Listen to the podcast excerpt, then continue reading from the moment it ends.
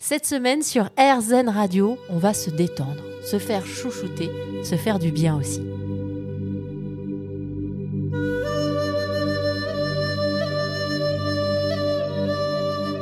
on va parler massage suédois. Alors évidemment, j'aurais adoré que Michael Tabakrétine, que je suis allée rencontrer, qui est spécialiste en massage suédois, puisse vous faire un massage pendant que vous l'écoutez. Malheureusement, ce n'est pas encore possible techniquement. Alors on l'écoute nous parler de ce que demande le massage suédois et de ce qu'il apporte aussi. La grande philosophie du massage suédois, c'est de, là j'ai pas trop eu le temps, mais c'est il y a vraiment des finalités sur tous les systèmes et appareils, le digestif, l'émotionnel, l'immunité. L'immunité, euh, je pense que tout le monde sait ce qu'est que le Covid. Bah, le massage, notamment suédois, mais pas que renforce l'immunité. Je ne dis pas que vous n'allez pas être mal, mais c'est clair que euh, bien nourri. Alors comment il renforce justement l'immunité, le massage à, travers ben, l'élimination de la fatigue, la, retonification musculaire et surtout la circulation des liquides chargés de toxines et de déchets métaboliques. Nous, en suédois, comme je dis tout à l'heure, il y a toujours un retour sanguin et chaque segment se termine par un drainage sanguin et surtout lymphatique.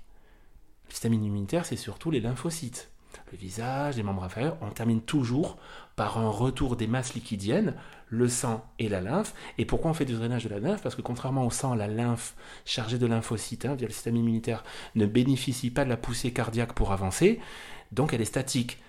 On envoie la lymphe, le sang, vers les ganglions lymphatiques. Les ganglions lymphatiques, vous savez, c'est les réseaux collecteurs qu'on a dans notre corps. Alors pas partout, au niveau du cou, au niveau de l'aine, de la région sous-clavière et de l'aisselle. C'est là où je reviens sur euh, ce, côté thérapeutique d'accompagnement de soi. C'est pour ça qu'au Québec, les gens vont se faire masser pour le plaisir, pour le lâcher prise. Par contre, dès que tu vois, tu les pathologies de bureau, les clics droit souris, le canal carpien, les épaules toutes tendues, ben, va te faire masser, t'iras mieux. Tu commences à être mal dans ta vie parce que tu as perdu un proche, tu t'es fait licencier ou tu t'es fait larguer, va te faire masser avant que tu sois en dépression. Voilà. T'as eu un accident de la route? Eh ben vas-y, on va reprendre la mobilité, on va étirer. Il a quelle histoire ce massage euh, suédois d'ailleurs? Ben, il y a très peu de documentation. D'ailleurs, il porte mal son nom. Il est mal nommé. On devrait dire massage américain, en fait. Parce qu'il a vraiment connu ses lettres de noblesse aux États-Unis et au Canada, au XXe siècle. Mais il est apparu au, au XIXe alors pour faire court, hein, et puis oh, je répète, c'est, un Suédois au 19e siècle qui, a, commencé à réfléchir grâce au progrès de la médecine sur voilà comment fonctionne l'être humain, et notamment la lutte gréco-romaine. Alors c'est Pierre-Henrik Link qui a, qui a conçu un peu des mouvements de soi, et c'est plutôt lui qui a conçu la gym suédoise en fait et un peu le toucher. Mais surtout, c'est un Hollandais, j'ai oublié son nom, Mesger, voilà. C'est surtout un Hollandais qui s'est servi des travaux de Link pour vraiment poser par le toucher que, comment on peut améliorer le fonctionnement biomécanique du corps par rapport au toucher. Et ce qui est intéressant, pardon, c'est qu'il s'est servi de, termes français. Voilà, pétrissage, lissage, effleurage, pour commencer à, à hiérarchiser tout ce qu'il est possible de faire avec nos poings, nos pouces, nos mains, nos avant-bras, nos coudes pour encore une fois travailler soit le maigrichon, soit le bodybuilder.